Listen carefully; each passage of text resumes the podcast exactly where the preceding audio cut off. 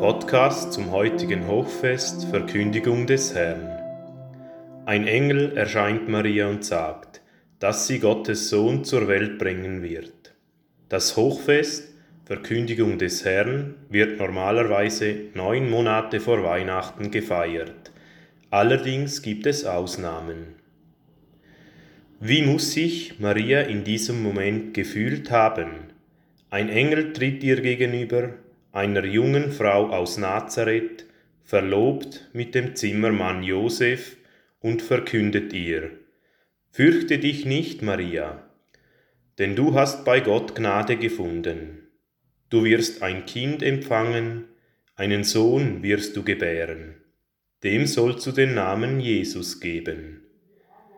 Diesen Moment, in dem Maria erfährt, dass sie auserkoren ist, Gottes Sohn zur Welt zu bringen, feiern Christen heute unter dem Namen Verkündigung des Herrn am 25. März und damit genau neun Monate vor Weihnachten, dem Fest der Geburt Jesu.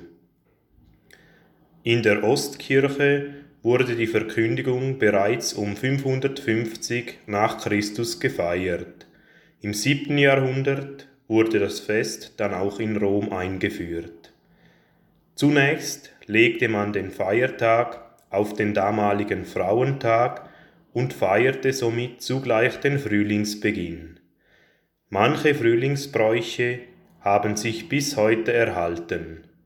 Bauernregeln besagen, dass zur Verkündigung des Herrn die Schwalben wiederkommen.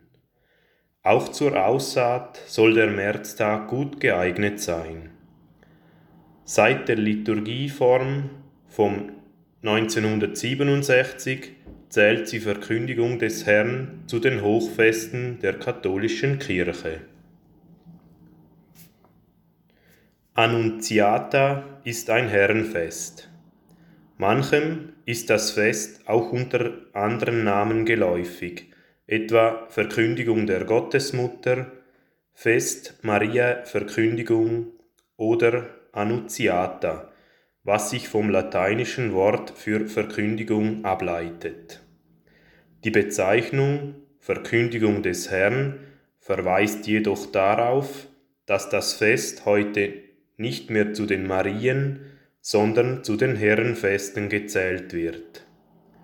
Im Gottesdienst wird dabei die entsprechende Stelle aus dem Lukasevangelium vorgelesen, in, dem, in der Gabriel Maria trifft. In der Kunst findet sich das Motiv der Begegnung zwischen dem Erzengel Gabriel und Maria bis heute, etwa im berühmten Fresko von Fra Angelico im Konvent von San Marco in Florenz.